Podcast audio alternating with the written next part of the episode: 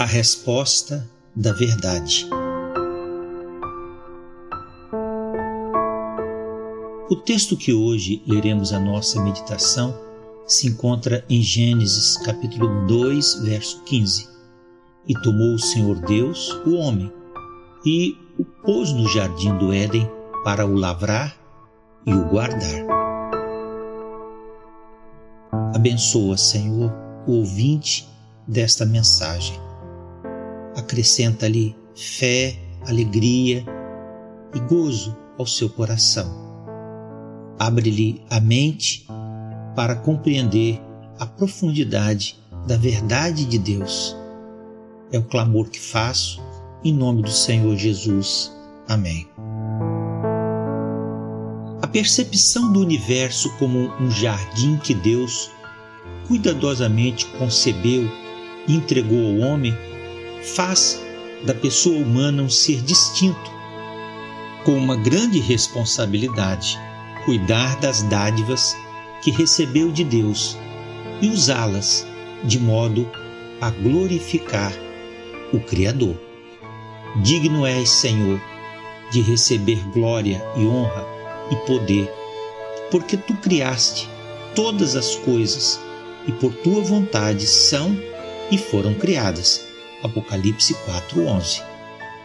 Como jardineiros de Deus, cabem aos homens o compromisso de exercerem essa nobre tarefa que lhes foi confiada pelo Criador de modo digno e honesto, desenvolvendo suas melhores aptidões e valorizando o dom que receberam de Deus.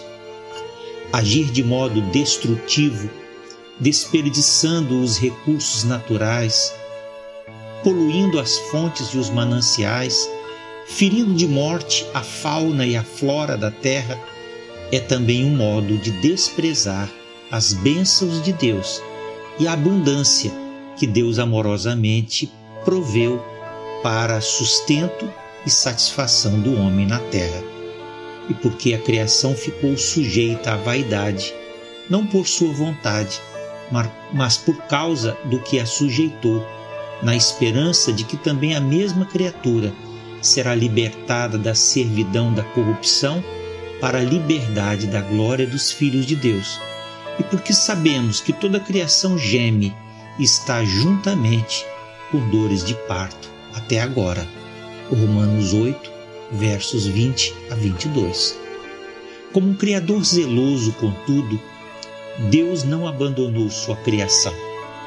Antes, inspirou homens valorosos e profetas e servos fiéis, revelando-lhes seus propósitos para a preservação e sustento da vida da humanidade na Terra.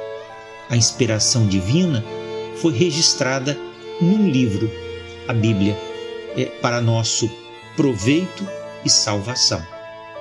Na Bíblia, encontramos tudo o que precisamos saber sobre nós mesmos e sobre Deus descobrimos como Deus realiza sua ação no mundo e como cumpre seus santos propósitos e mostrar ao homem um caminho digno e certo. O Deus que nos criou sabe o que é melhor para nós.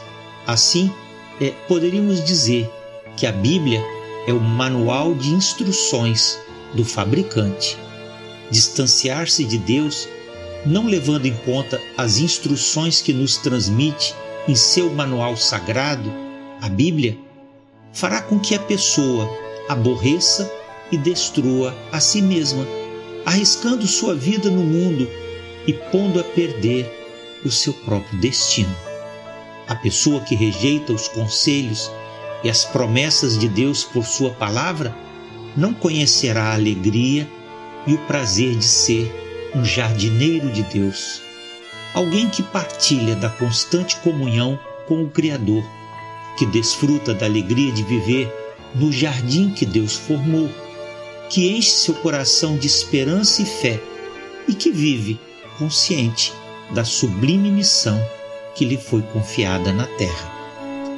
E, portanto, cingindo os lombos do vosso entendimento, sede sóbrios, esperai inteiramente na graça que se vos ofereceu na revelação de Jesus Cristo, como filhos obedientes, não vos conformando com as concupiscências que antes havia em vossa ignorância.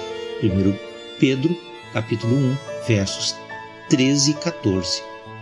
Ainda que, como pequenas criaturas do jardim de Deus, não tenhamos nada de fato que possamos dar ao Criador, e posto que é dono de tudo e toda a riqueza do mundo, há algo que deseja receber de nós para nosso bem e salvação, a obediência fiel à mensagem que nos concedeu.